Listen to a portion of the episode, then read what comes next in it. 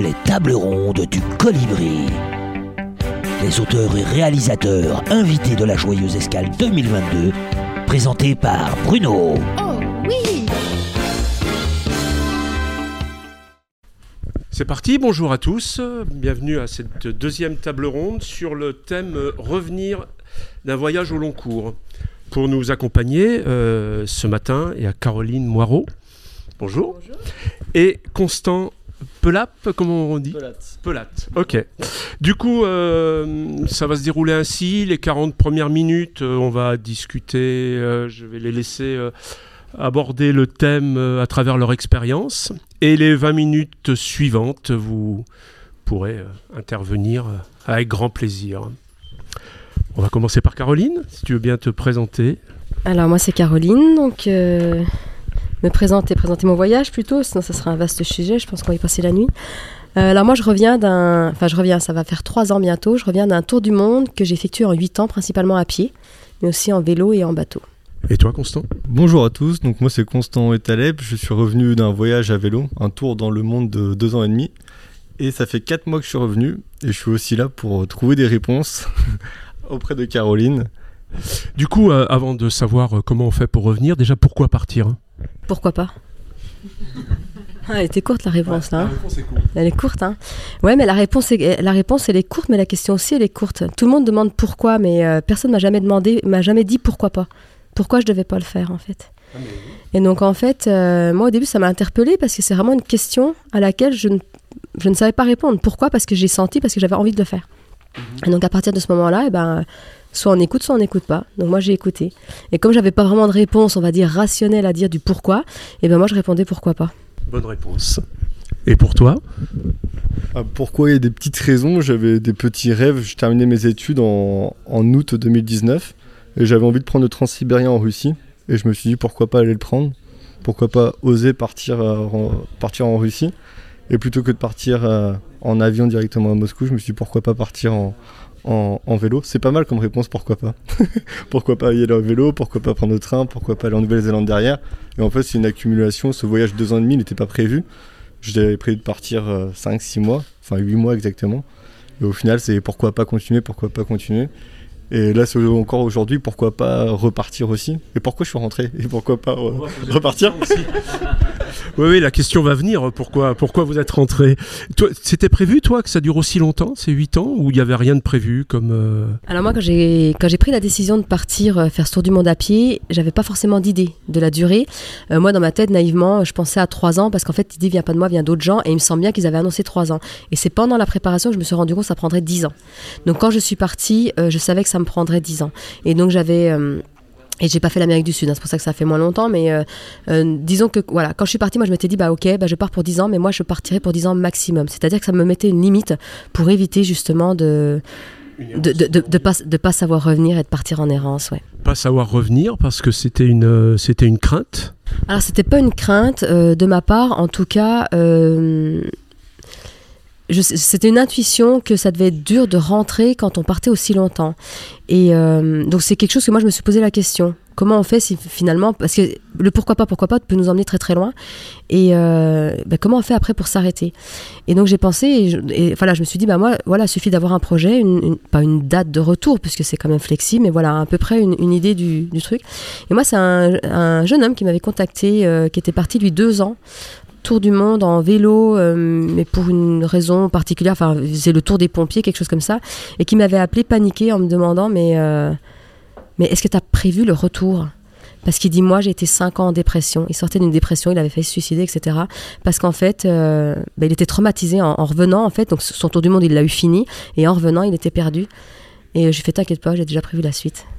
Ça veut dire quoi, euh, prévoir le retour? Je vous poser la question à tous les deux, mais Constant, c'est quoi, prévoir le retour? Bah déjà moi je suis rentré aussi pour revoir la famille parce qu'au bout de deux ans et demi, comme toi tu es peut-être rentré pendant les huit ans pour euh, faire des visites auprès de la famille, je suis rentré aussi pour voir la famille et prévoir le retour. J'ai beaucoup pensé sur mon vélo, savoir qu'est-ce que dans quoi j'allais me projeter après en fait. Parce que je voulais pas rentrer et forcément on allait me poser plein de questions. Et c'est prévoir des réponses aussi pour être un minimum confiant en moi et pour pouvoir dire aux gens qu'est-ce que je vais faire euh, maintenant que je suis ici. Parce que le retour, pour moi, c'est pas un retour, c'est juste une continuité.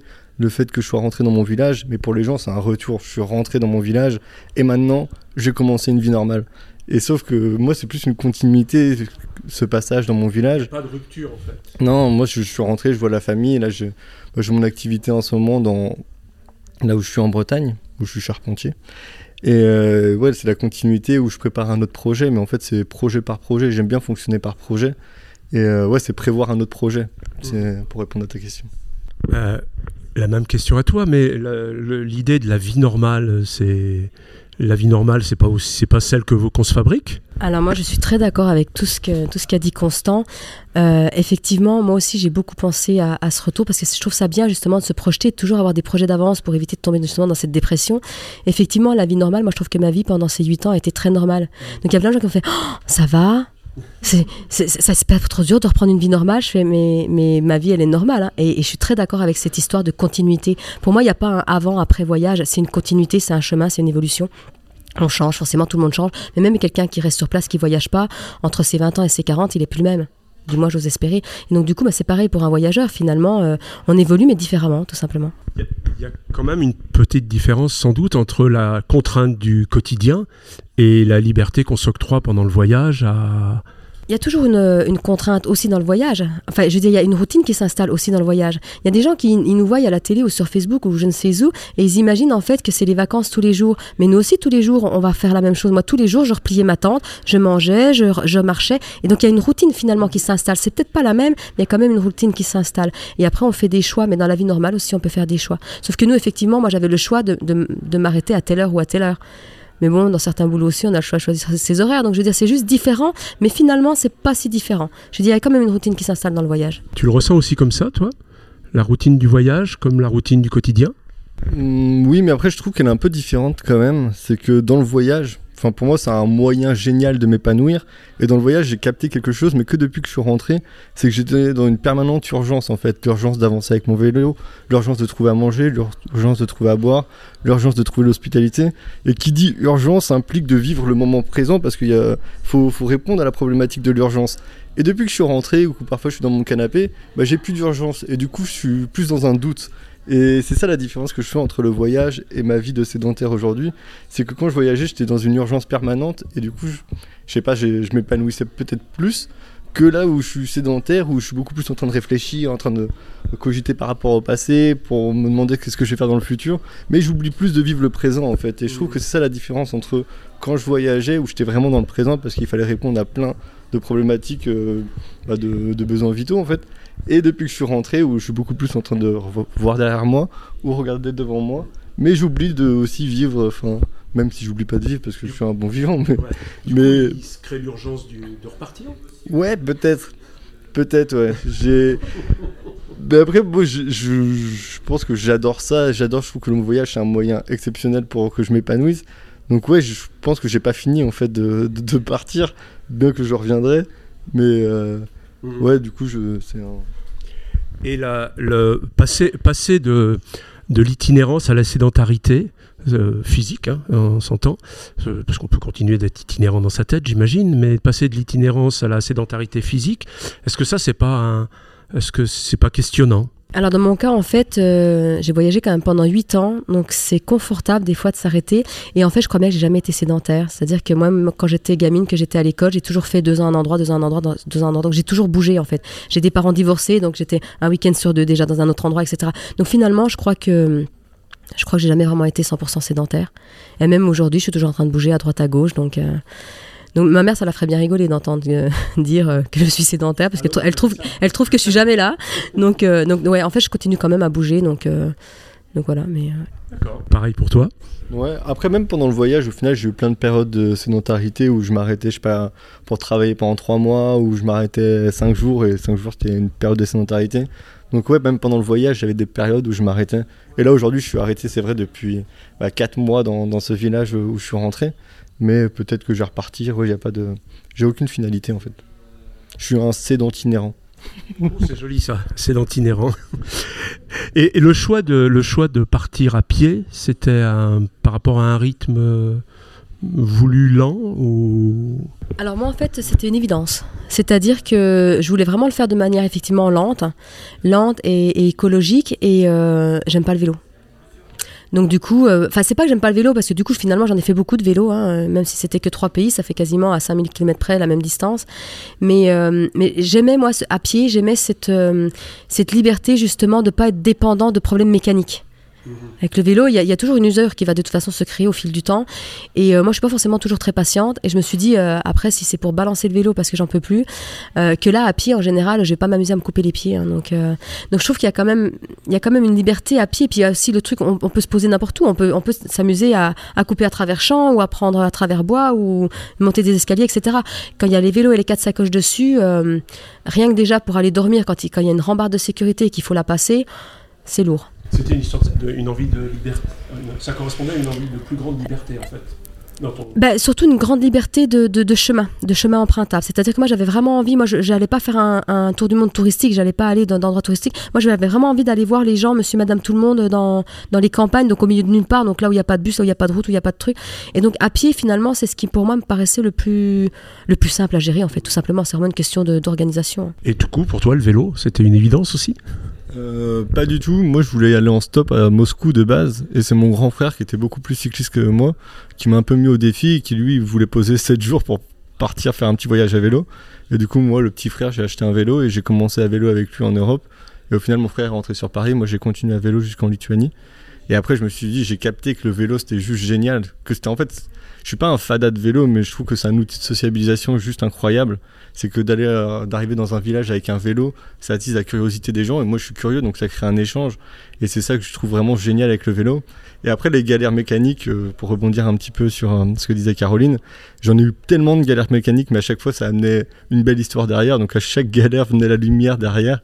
Et ouais, le, le vélo, c'était pas du tout une évidence, mais aujourd'hui, je peux que remercier ce moyen de locomotion parce que ça m'a ouvert tellement de choses dans, dans, le monde. Si tu repars, ça sera à vélo?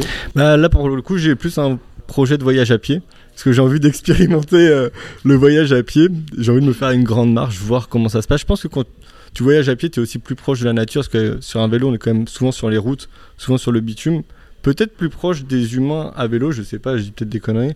Mais euh, à pied, peut-être qu'on se retrouve pendant 4-5 jours tout seul dans la nature parce qu'on prend des petits chemins et on va pas forcément à la rencontre des humains parce qu'on va se perdre je ne sais où. Alors que sur les routes, on est toujours confronté avec, les humains, avec les voitures. On a toujours un contact en fait euh, avec, euh, bah, avec la vie, la, vie de, tout le monde. Et dans le, dans le cadre de ce, de ce retour, quel thème de cette table ronde, le, le, fait de voyager, on rencontre énormément de gens. Est-ce qu'une fois qu'on est rentré, ces, rencontres imprévues ne nous manquent pas? Bah alors moi, dans mon cas, c'est un peu particulier, c'est-à-dire qu'aujourd'hui, euh, j'en ai fait mon métier, les conférences, donc du coup, je continue à rencontrer plein de gens. Et en, finalement, donc j'ai eu un premier voyage qui était la préparation du voyage. Après, il y a eu le voyage qui était le voyage en lui-même. Et là, je suis dans un troisième voyage qui est justement euh, partager cette expérience et le raconter. Donc, je continue à me nourrir finalement de tous ces gens, soit qui m'ont suivi, soit qui me découvrent pour la première fois, et de partager cette expérience finalement. Bah, je suis toujours dans le voyage et toujours dans la rencontre de plein de gens que je connais pas. C'est un voyage différent. De toute façon, c'est toujours un voyage différent. Mais, euh, mais voilà, donc pour moi, en tout cas, ça ne s'arrête pas. Et pour toi? Tu peux répéter la question? Le, fait d'avoir rencontré énormément de gens de manière euh, totalement euh, imprévue, est-ce que le fait de, s'arrêter et, ces rencontres-là, est-ce qu'elles nous manquent pas? Peut-être peut que ce qui me manque, c'est euh, toute l'incertitude de l'errance, en fait, de, de, commencer une journée, de ne pas savoir ce qui va se passer. Ça, je trouve ça vraiment génial en voyage, c'est qu'on commence une journée, on ne sait jamais ce qui va se passer, où on va dormir, qui on va rencontrer peut-être qu'on va passer une journée galère, peut-être qu'on va passer une journée magique. Peut-être cette incertitude me manque dans, dans, ma vie en ce moment. Mais après, ouais, comme Caroline disait, c'est un autre voyage. Le retour, c'est là, je suis dans une phase d'écriture et de, en fait, je revis mon voyage, je réécris mon voyage et c'est, je revoyage dans mon voyage et c'est assez incroyable. Et après, même de le travail que je fais en ce moment de charpentier, c'est nouveau pour moi, c'est un autre voyage. Tout est question de voyage.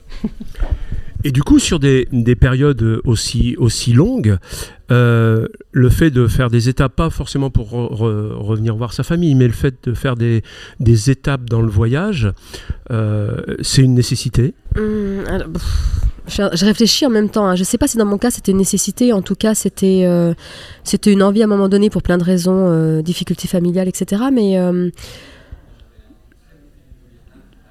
mais à part ça, j'ai pas vraiment ressenti la nécessité de revenir voir ma famille pendant ce voyage. Je suis revenue deux fois, mais c'était deux fois pour des raisons précises. Mais mais en fait, pour, en revenir un petit peu au tout début, ce qu'on parlait, c'est qu'en fait, dans, cette routine qui s'installe, mais il y a aussi effectivement cet émerveillement au quotidien. C'est pour ça que c'est différent un peu de la routine de notre quotidien, dans le sens où on est comme un gamin un gamin qui a 3-4 ans, qui va jouer chez, ses copains, euh, demandez-lui pas un goûter d'anniversaire si ses parents lui manquent. Ça lui manque pas parce qu'il sait qu'ils sont bien, etc. Puis que lui, il s'amuse. Maintenant, le voyage, c'est un peu ça aussi. On est tellement dans l'émerveillement tous les jours, des rencontres quotidiennes, de choses différentes, de, choses qu'on connaît pas. C'est comme si, voilà, on retombait en enfance à découvrir plein de choses. C'est comme si on était à un goûter d'anniversaire tous les jours ou devant un sapin de Noël tous les jours à découvrir plein de choses. On n'a pas le temps vraiment de, penser à ce qui vient là. Et puis, en général, euh, bah, moi, j'étais quand même relativement en communication. Hein. J'étais très souvent invitée. Donc, au moins deux, trois fois par semaine, je faisais, je faisais un, Skype. À l'époque, je faisais un Skype avec ma, avec ma famille. Donc, du coup, moi, à partir du moment que je savais qu'ils étaient bien, euh, bah voilà, si, si, tout le monde va bien, ça va bien, et puis quand ça va pas, eh ben, effectivement, on revient. Mais sinon, euh, c'est pas, c'est pas, c'était pas un besoin pour moi de revenir parce que je savais qu'ils étaient bien et que moi j'étais en train de vivre ma vie aussi d'un côté et d'être en pleine découverte tous les jours dans l'émerveillement. Pendant le trajet, de, de, de, pas forcément de revenir, mais de s'arrêter à un endroit euh, parce que parce que cet endroit nous parle, parce que on a à y faire, parce que ou est-ce que c'est une idée d'itinérance permanente? Alors non, il y, y, a des arrêts qui se font effectivement par nécessité, ne serait-ce que pour attendre, faire une demande de visa par exemple. Donc dès, qu'il y a des visas, c'est vrai que dans des grandes villes, en général, quand bah, moi j'étais pas forcément toute seule tout le temps, mais il y a, des grandes villes où on, pouvait s'arrêter une semaine par exemple, parce que parce que justement parce qu'on avait envie de se reposer un petit peu, de profiter un peu du canapé, euh, parce que j'étais hébergée chez des gens et, euh, et, de faire effectivement des papiers, des demandes de visa ou une réparation euh, ou un achat, quelque chose comme ça effectivement. Mais après, j'ai jamais vraiment eu de je me suis arrêtée pas mal de fois aussi pendant mon voyage, mais c'est c'était par circonstance, des choses qui arrivent, etc. Mais c'était pas parce que par nécessité que là je voulais prendre du temps ici. C'est qu'à un moment donné, ça se présente, il y a une opportunité et je la saisis parce que finalement c'est pas plus mal de, de prendre un peu de repos quand on voyage sur du long cours, on a du temps. Après moi, ce qui, était important dans mon voyage, c'est que j'avais mon fil conducteur et je pense que c'est important d'avoir un fil conducteur dans un voyage, en tout cas me concernant, pour pas que je me perde, de, suivre un fil conducteur et de, me rapprocher à ce fil conducteur quand je commence à rester trop longtemps dans un endroit, bah, ne pas oublier qu'il faut que je continue d'avancer parce que c'est comme ça que mes projets vont avancer. Et euh, après, concernant le questionnement du manque, ma famille me manquait je vais pas dire pas, ils vont me détester, mais euh, on se voyait souvent. Peut-être pas, peut-être que si. Mais après, on se voyait souvent. En fait, on n'a pas eu l'impression de passer de vue pendant deux ans et demi parce que je, pense que j'ai jamais autant communiqué avec mes grands-parents que pendant ce voyage-là. Ma grand-mère, c'était la première tous les matins à regarder si j'avais pas mis une story, à regarder ce que je faisais. Et maintenant, c'est celle qui connaît par cœur mon voyage. Quand je lui reparle d'un moment que j'ai passé ces deux dernières, dernières années, elle connaît tout. Et je trouve ça incroyable. Mes grands-parents, tous les matins, tous les soirs, ils regardaient si j'avais pas publié quelque chose. L'éloignement rapproche? Ouais, à fond. Et puis je me suis, j'avais pas de mal à dire à mes parents que je les aimais. En fait, dès que je les appelais, je vous aime, et hop, on se raccrochait. Alors que même aujourd'hui, je sais pas quand je les ai revus, mes parents c'était gros câlin, on se, on se bisait tous les matins pendant deux mois, puis maintenant on se bise plus. On se dit plus on s'aime, alors que moi j'aime mes parents à fond et que je leur disais à fond quand, quand je voyageais, dès que j'avais quelqu'un au téléphone, je vous aime, je vous aime, je vous aime. Et on le dit plus facilement quand on est loin que quand on est proche en fait. On, on prend l'importance. C'est une traduction de pudeur, de manque de peut-être de pudeur quand, quand on est euh, en fait quand on a passé je sais pas 20 ans de notre vie euh, tous les jours enfin avec notre famille bon on sait qu'on s'aime mais on se le dit pas alors que quand on est loin on sait je sais pas peut-être qu'on se dit qu'il pourrait arriver quelque chose et on a peut-être cette crainte et du coup on préfère dire euh, je t'aime si jamais il se passe quelque chose en fait et ouais moi je sais que ça m'a été important et je le dis beaucoup plus facilement aujourd'hui je m'ouvre beaucoup plus, plus, facilement émotionnellement qu'avant peut-être et du coup, les proches, ils ont l'angoisse du, du, départ, du redépart, même si ça se dit pas redépart, mais. Ah ouais, je pense. ma maman me l'a dit hier. Euh, euh, moi, je t'aime bien comme charpentier ici. Après, c'est pas toute, c'est pas ma vie qui, euh, enfin, c'est une partie de ma vie, mais c'est pas ma, toute ma vie que je vais faire comme ça. Mais je pense, ouais. mais après, ils savent que je suis très proche d'eux et même si je repars, je, je donnerai des nouvelles. J'ai pas partir, changer d'identité et plus jamais la revoir, c'est pas moi ça. Pareil pour toi en ce qui concerne l'angoisse de tes proches éventuellement ou pas? Mais moi, je suis assez d'accord avec, euh, avec Constant, effectivement, et, j'aime beaucoup cette, euh, cette idée que l'éloignement rapproche. Moi, c'est pareil, je pense que j'ai jamais autant communiqué avec ma mère quand j'étais en voyage. Aujourd'hui, je vis chez elle, on, communique beaucoup moins. Euh, mais effectivement, là, deux, trois fois par semaine, soit c'était le téléphone, soit c'était Skype, enfin, c'était majoritairement quand même des visios. quand j'étais sur Paris, si c'était une fois par mois, une fois tous les deux mois, c'était le bout du monde, quoi. Donc, c'est vraiment intéressant de voir qu'effectivement, quand on est loin, et effectivement, j'ai jamais autant dit à ma mère que je l'aimais quand j'étais loin. Donc, euh, ouais, je pense. Alors, est-ce que c'est. Je, pense qu'effectivement, on a, on a nos émotions, on est, on est plus au, au, plus près, en fait, de nos émotions euh, tout le temps, puisqu'on on est seul avec nous-mêmes pendant un certain temps, que dans la vie quotidienne, on est peut-être happé par autre chose. On, on est distrait plus par l'extérieur, que là, l'extérieur, finalement, c'est soit des paysages qui sont absolument grandioses, mais extérieur, intérieur, on, revient quand même beaucoup à l'intérieur quand on, quand on voyage comme ça au long cours. Et donc, il y, a des, on revient vite à l'essentiel et à ce qui est important. Et l'amour, pour moi, c'est quand même ce qui est le plus important sur, sur la planète. Et donc, du coup, effectivement, ce, ce je t'aime vient beaucoup plus facilement quand on est loin. C'est ce que vous aura appris ce voyage ou, ou ça, ça vous aura appris beaucoup plus de choses? Beaucoup plus de choses. Mais encore? On a combien de temps devant nous là? Non, non, non, mais c'est infini. Euh, un, voyage au long cours, peu, importe s'il dure un an ou dix ans, moi, ce que j'appelle long cours, c'est dès que ça dépasse, on va dire, ce qu'est les vacances scolaires. Quoi. Donc, dès que ça va dépasser euh, un mois, pour moi, c'est déjà du long cours.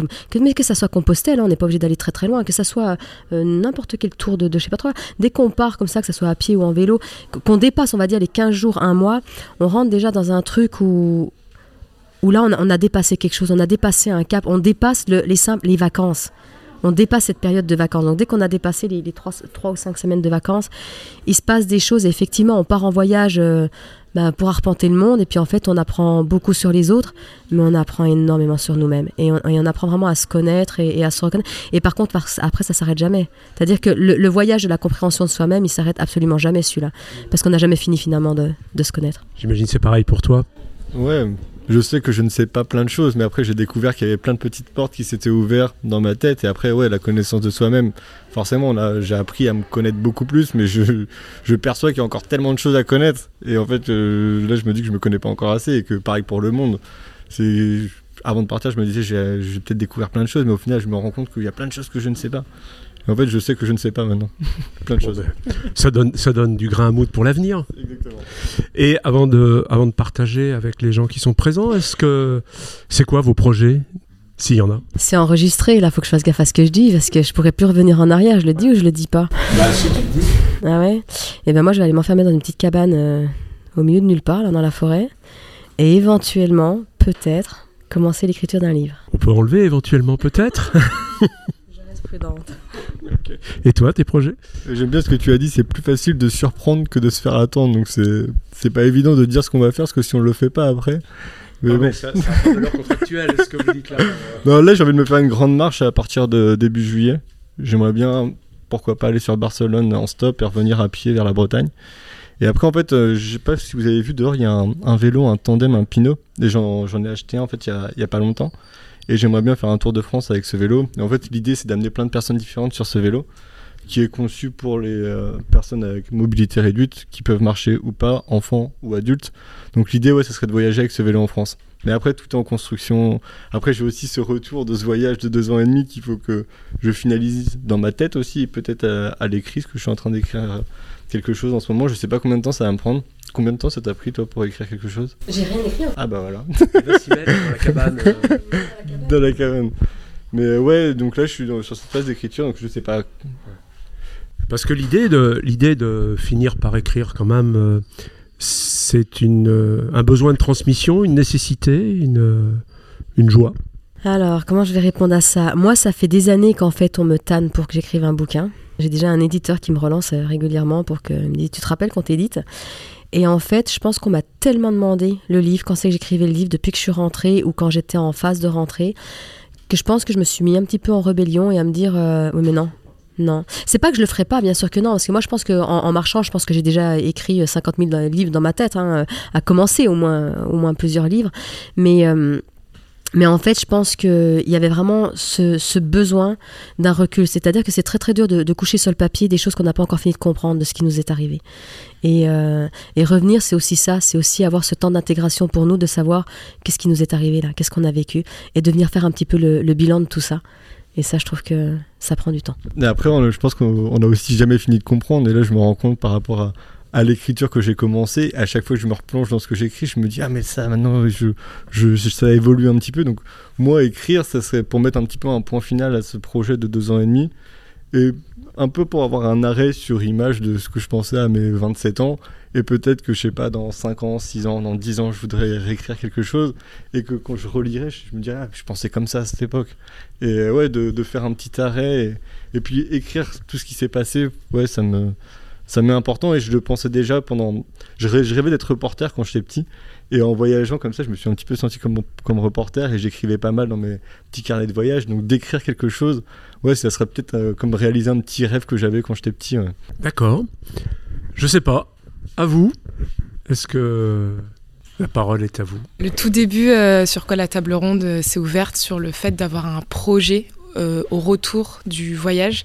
C'est euh, super important et je vous rejoins à fond là-dessus parce que moi, c'est ce qui m'est arrivé dans l'autre sens. Euh, je suis partie vivre trois ans au Canada.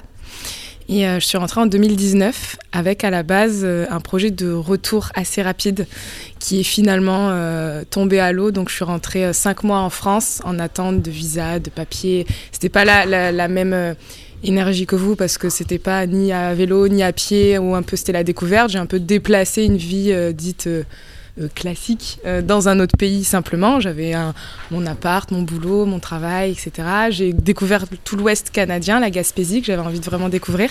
Mais sinon, je suis pas partie en road trip, etc.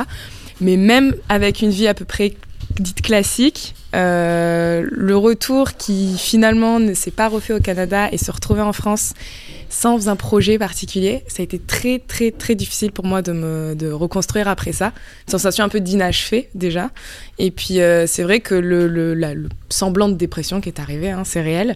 Euh, parce qu'on est parti trois ans, la vie, elle a changé là où on était, les gens ont avancé aussi, il y a eu des, des, choses qui bougent.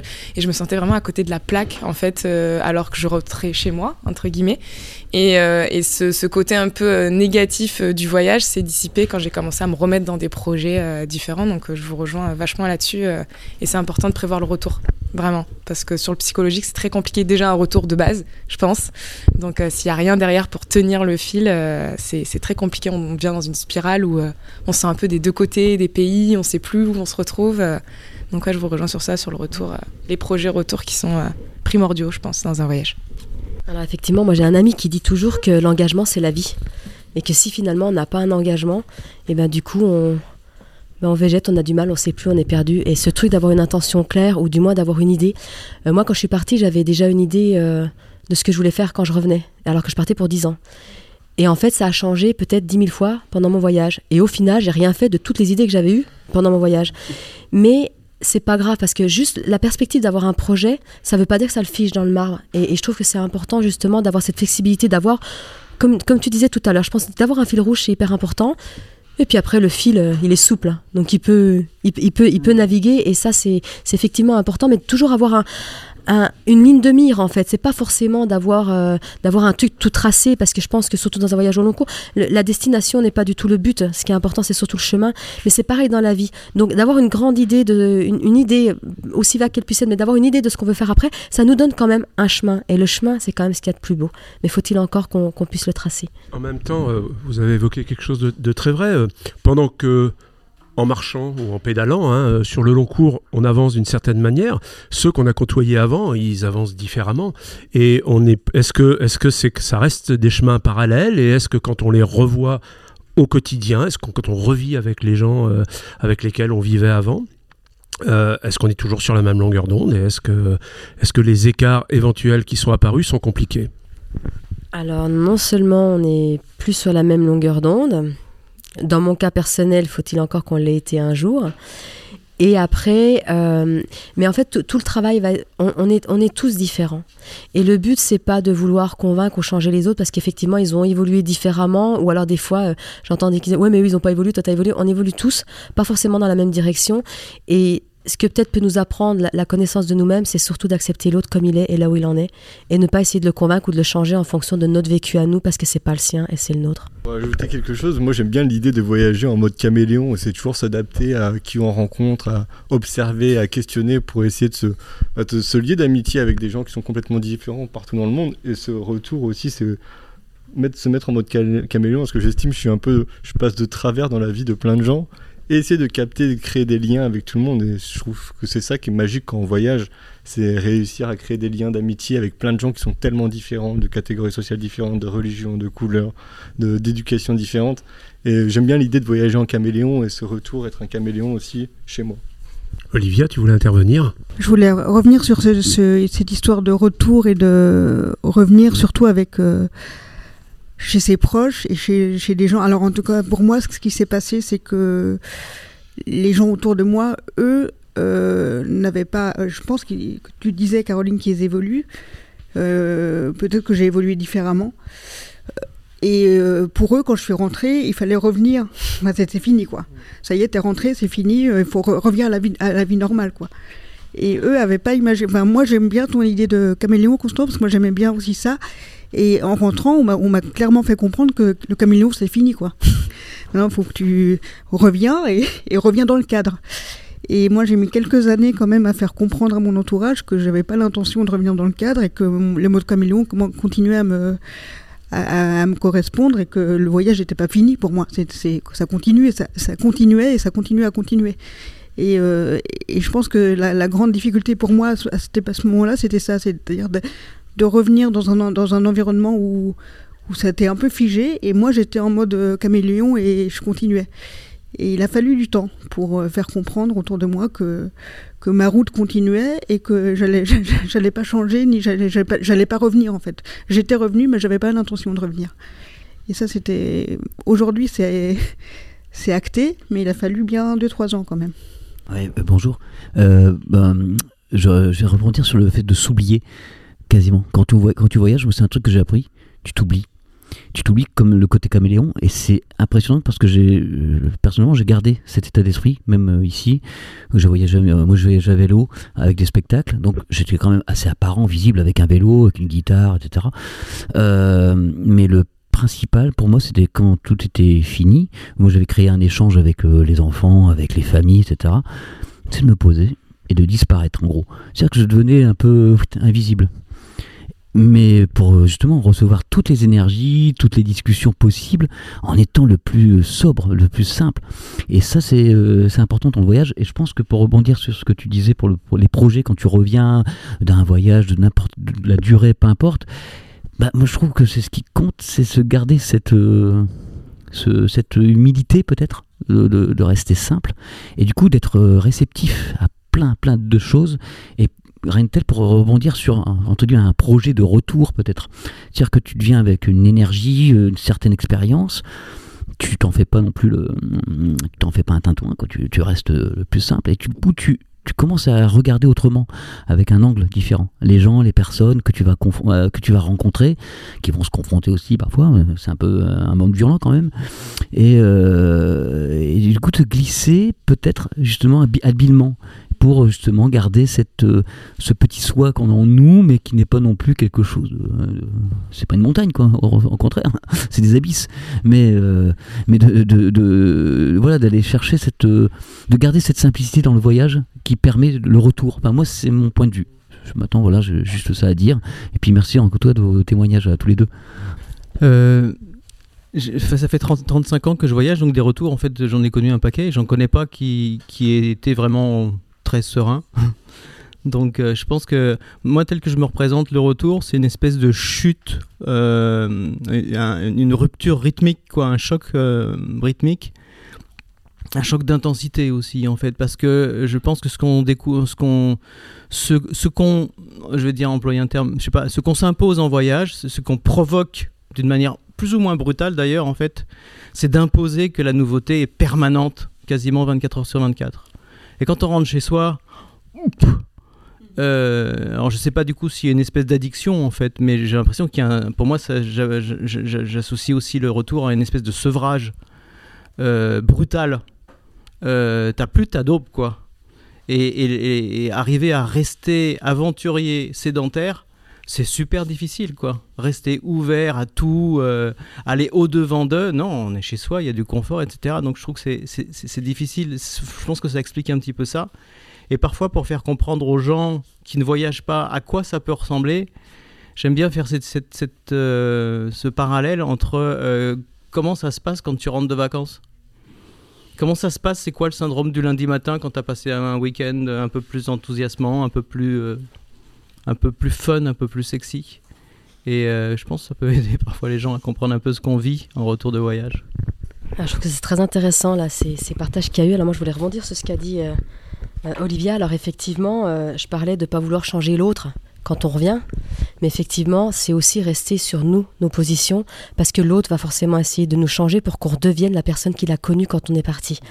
Et ça effectivement, c'est aussi un respect de soi-même que se dire non mais je suis toujours la même, sauf que moi maintenant j'agis différemment.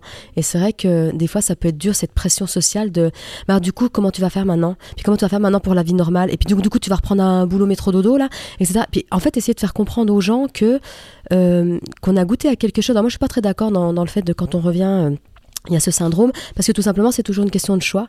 Donc en fait, euh, moi depuis que je suis rentrée, en fait j'ai j'ai une vie qui est, celle qui me correspond et c'est vraiment une évolution et c'est une, continuité. C'est ce que je disais, il n'y a pas de avant et on revient à la vie d'après.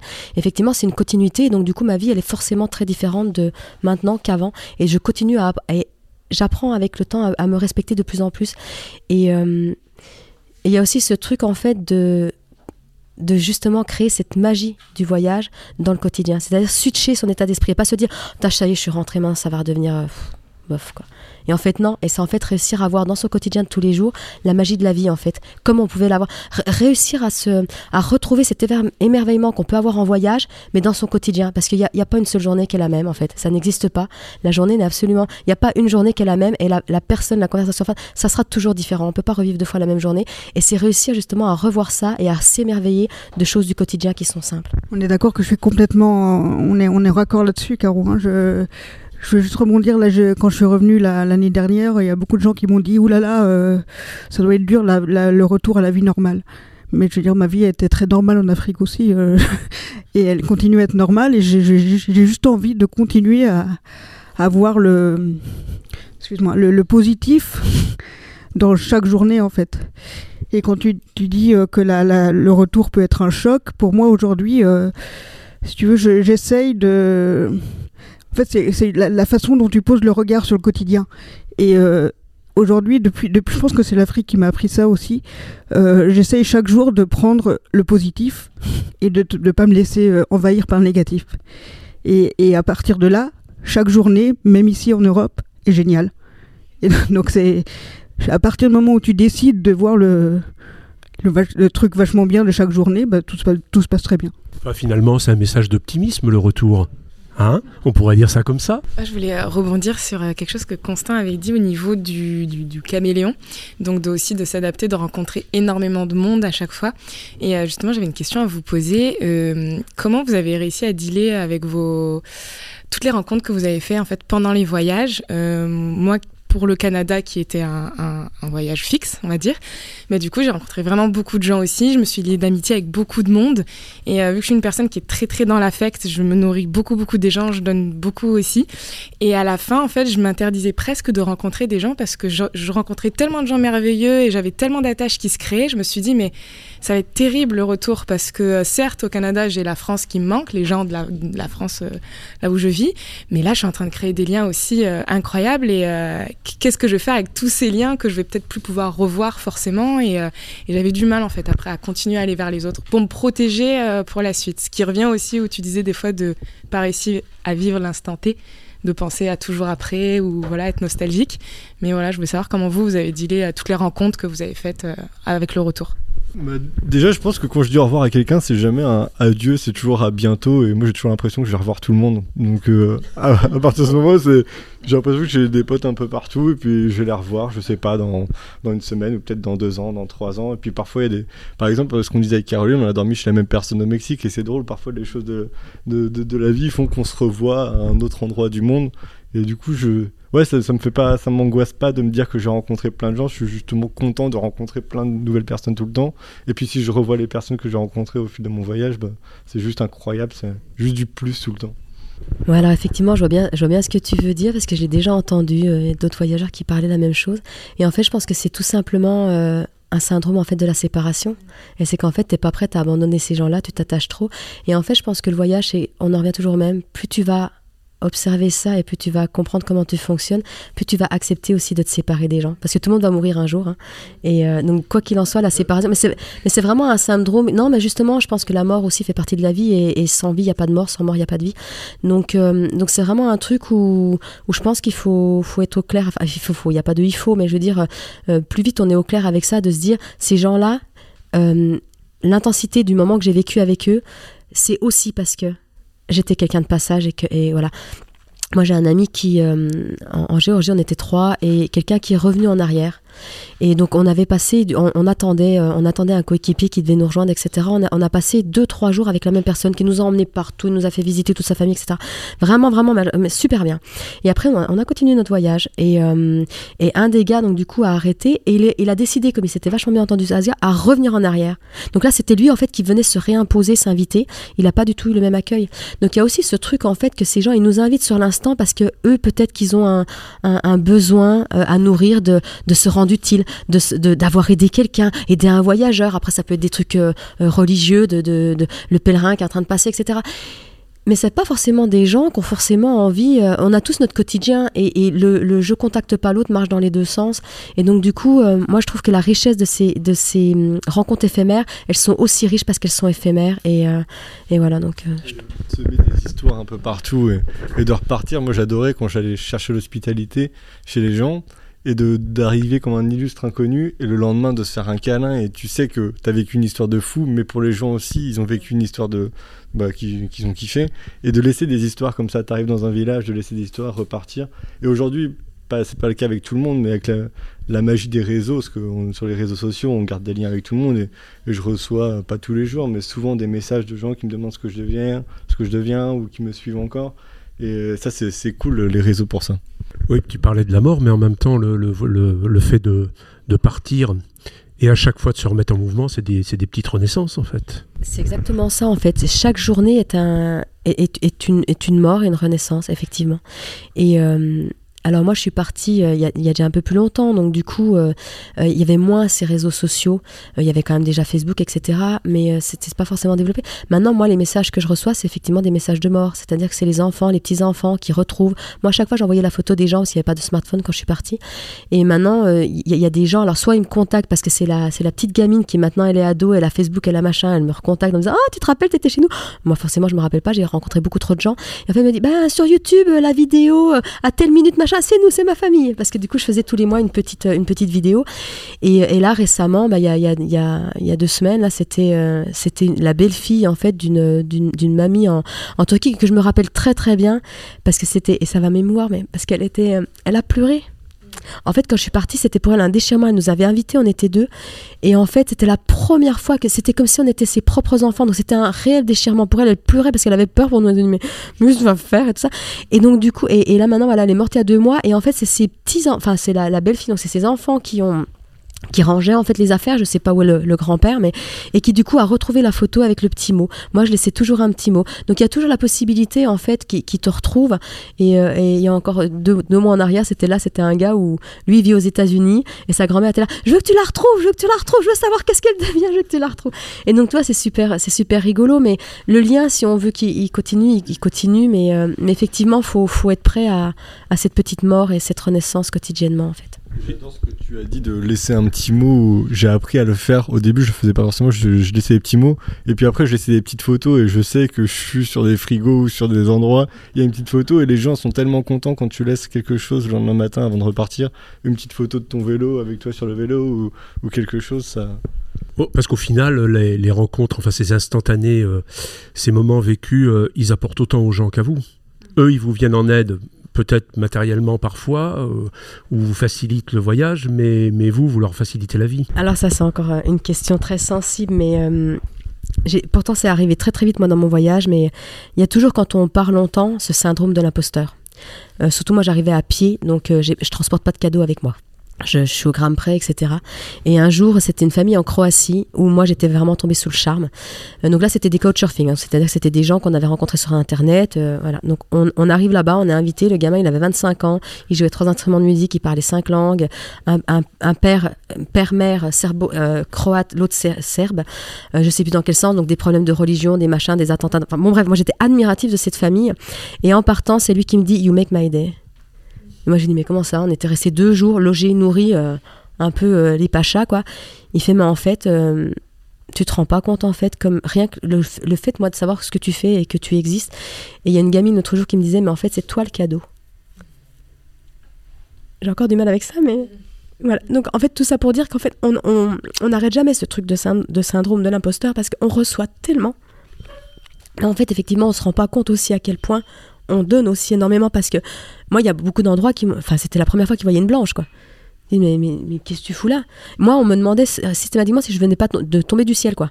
Parce qu'en fait, ils pensaient que, comme j'avais toujours la, protection de pluie de mon sac à dos, ils pensaient qu'en fait, j'étais tombée du, en parachute. J'avais fait un saut en parachute et puis que j'avais raté ma cible. Je sais pas, moi, qui, m'avait posé au, au mauvais endroit. Mais fait, mais qu'est-ce que tu fais là? Ou alors, on me demandait si j'avais un vélo. Je, donc, j'ai dit, oui, il est dans le sac. ah bon? Je dis, mais non, j'ai pas de vélo dans le sac. Donc voilà, c'est vraiment intéressant ce truc de en fait, effectivement, c'est dans les deux sens l'échange. On l'a tout dit. c'est magnifique. Eh ben, je vous remercie tous. Euh, merci euh, Caroline, merci Constant. Bonne journée à tous. Les tables rondes du colibri. Les auteurs et réalisateurs invités de la Joyeuse Escale 2022, présentés par Bruno.